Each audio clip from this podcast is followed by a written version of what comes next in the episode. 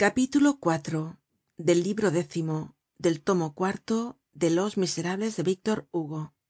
Traducido por nemesio fernandez cuesta. Capítulo iv el fervor de otro tiempo. No hay nada mas estraordinario que las primeras agitaciones de un motin todo estalla en todas partes á un tiempo. Estaba todo prevenido sí. Estaba preparado no de dónde sale todo esto del empedrado. De dónde cae todo esto de las nubes. La insurreccion tiene aquí el carácter de un complot allí el de una improvisacion el primero que llega se apodera de la corriente de la multitud y la lleva donde quiere.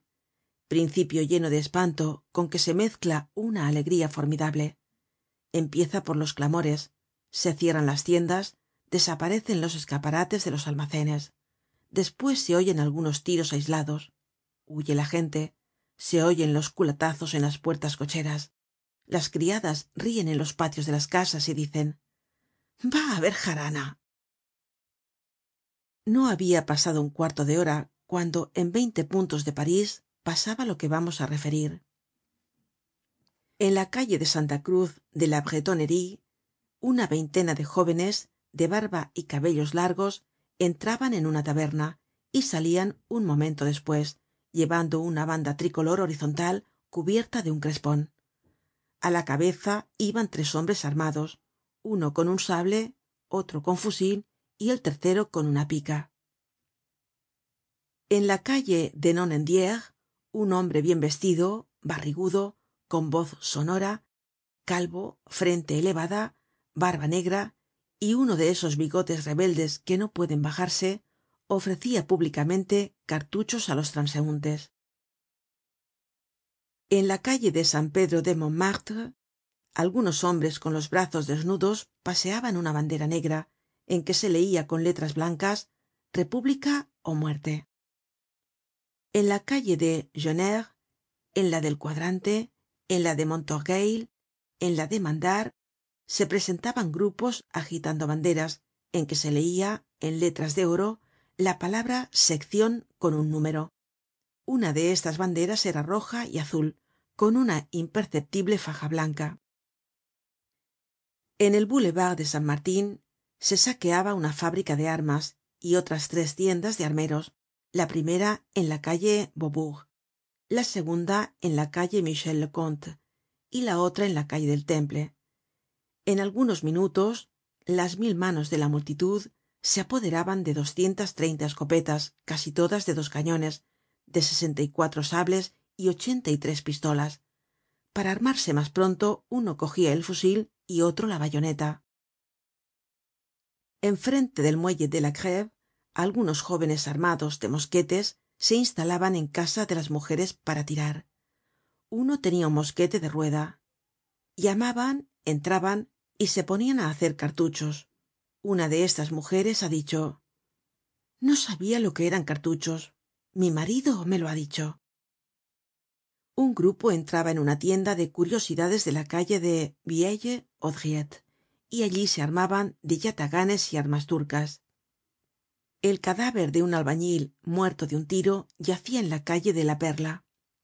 Además en la orilla izquierda en la derecha en los muelles en los boulevares en el barrio latino en el cuartel de los mercados. Hombres jadeantes obreros estudiantes seccionarios leian proclamas y gritaban a las armas rompian los faroles desenganchaban los coches desempedraban las calles echaban abajo las puertas de las casas desarraigaban los árboles registraban las cuevas rodaban los toneles amontonaban las piedras los adoquines los muebles las tablas. Hacian barricadas. Obligaban á los ciudadanos á ayudarles. Entraban en casa de las mujeres y les hacian entregar el sable y el fusil de sus maridos ausentes y escribian con tiza en la puerta.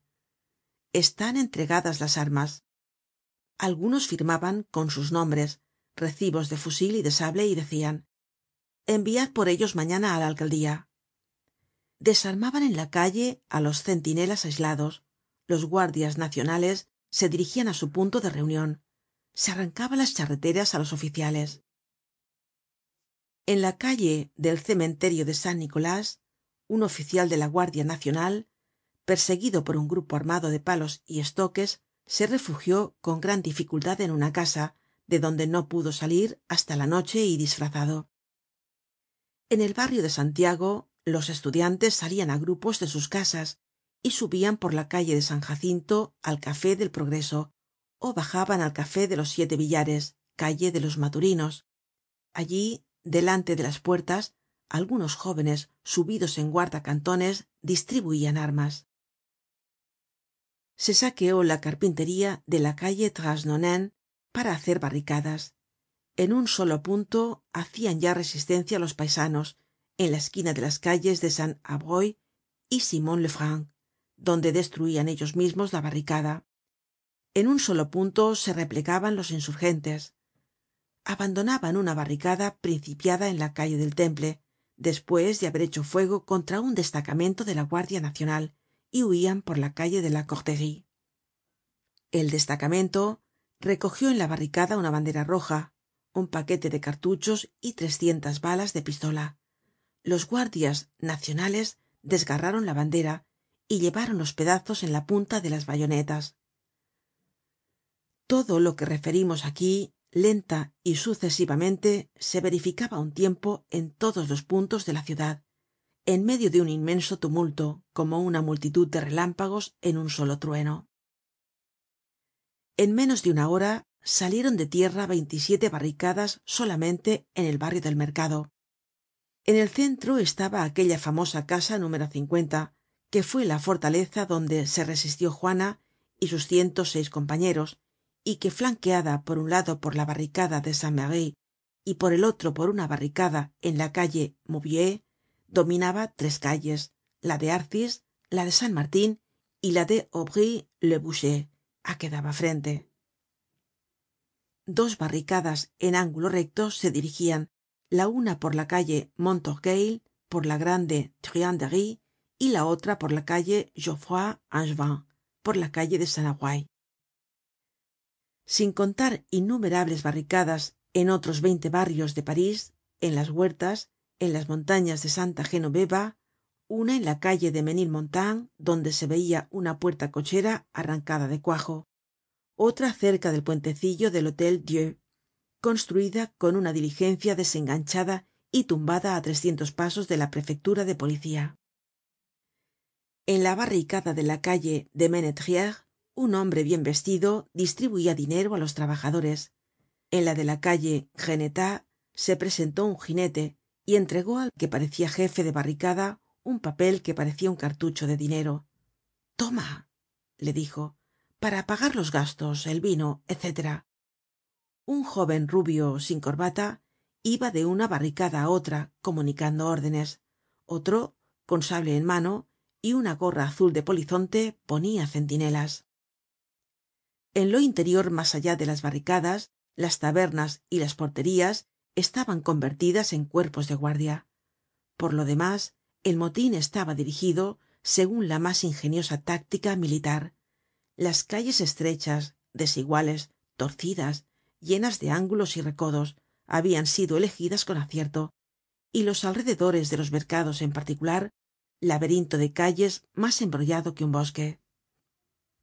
La sociedad de amigos del pueblo se decia que habia tomado la direccion de la insurreccion en el barrio de saint avoy a un hombre que habia muerto en la calle de ponceau y que habia sido registrado se le habia encontrado un plano de parís. La direccion del motin en realidad pertenecia á una especie de impetuosidad desconocida que reinaba en la atmósfera. La insurreccion habia construido las barricadas con una mano y con la otra se habia apoderado de todos los cuerpos de guardia. En menos de tres horas como un reguero de pólvora que se inflama los insurgentes habian invadido y ocupado en la orilla derecha del sena el arsenal la alcaldía de la plaza real todas las huertas la fábrica de armas de popincourt la galiota el chateau todas las calles próximas al mercado. En la orilla izquierda el cuartel de veteranos santa pelagia la plaza maubert el polvorin de los dos molinos y todas las barreras. A las cinco de la tarde se habian apoderado de la bastilla de la lingerie de blanc monteau sus balas llegaban á la plaza de las victorias y amenazaban al banco el cuartel de los padres mínimos y la casa de postas. La tercera parte de parís estaba ocupada por los amotinados. La lucha se habia empeñado gigantescamente en todos los puntos y habia resultado de los desarmamentos de las visitas domiciliarias de las tiendas de armeros saqueadas que la lucha que habia empezado á pedradas continuaba á tiros. Hacia las seis de la tarde el pasaje de simpson se convirtió en campo de batalla. Los amotinados ocupaban un estremo y la tropa el otro. Se fusilaban desde una verja á otra. Un observador el autor de este libro que habia ido á ver el volcan de cerca se encontró entre dos fuegos dentro del pasaje sin tener para guarecerse de las balas mas que el hueco de las medias columnas que separan las tiendas y estuvo en esta peligrosa situacion mas de media hora. Mientras tanto el tambor tocaba llamada. Los guardias nacionales se vestian y armaban apresuradamente. Las legiones salian de las alcaldías y los regimientos de los cuarteles. En frente del pasaje del áncora un tambor recibia una puñalada. En la calle del cisne otro era asaltado por un grupo de jóvenes que le rompian la caja y le quitaban el sable otro yacia muerto en la calle del granero de san lázaro. En la de michel le comte caian muertos tres oficiales uno despues de otro. Muchos guardias municipales heridos en la calle de los lombardos retrocedian delante de la cour batave un destacamento de guardias nacionales encontraba una bandera roja con esta inscripcion revolucion republicana número era aquella una revolucion en efecto el motin habia hecho del centro de parís una especie de ciudadela inestriable tortuosa colosal. Allí estaba el foco allí estaba evidentemente la cuestion lo demás eran solo escaramuzas y la prueba de que todo habia de decidirse allí era que aun no habia empezado la lucha. En algunos regimientos los soldados estaban dudosos lo cual aumentaba la oscuridad terrible de la crisis recordaban la ovacion popular que habia recibido en julio de la neutralidad del regimiento de línea. Dos hombres intrépidos probados en las grandes guerras el mariscal lobau y el general bugeaud mandaban las tropas. Bugeaud á las órdenes de lobau. Gruesas patrullas compuestas de batallones de línea rodeados completamente por compañías enteras de guardias nacionales y precedidas de un comisario de policía con banda iban reconociendo las calles sublevadas. Los insurgentes por su parte ponian vigías en las esquinas de las encrucijadas y enviaban audazmente patrullas fuera de las barricadas. Observábanse por ambos lados. El gobierno con un ejército en la mano dudaba. Iba á llegar la noche y se empezaba á oir el toque de rebato en el ministro de la guerra que era el mariscal soult el que habia estado en austerlitz miraba el motin con aire sombrío. Aquellos viejos marinos acostumbrados á las maniobras correctas sin mas recurso ni mas guía que la táctica que es la brújula de las batallas estaban desorientados en presencia de esa inmensa espuma que se llama cólera pública. El viento de las revoluciones no es manejable los guardias nacionales de las cercanías acudian apresuradamente y en desorden. El batallon del regimiento ligero venia á paso de carga de san dionisio. El de línea llegaba de courbevoie. Las baterías de la escuela militar habian tomado posicion en el carrusel. La artillería bajaba de vincennes. En las tullerías reinaba la soledad. Luis felipe estaba muy sereno fin del capítulo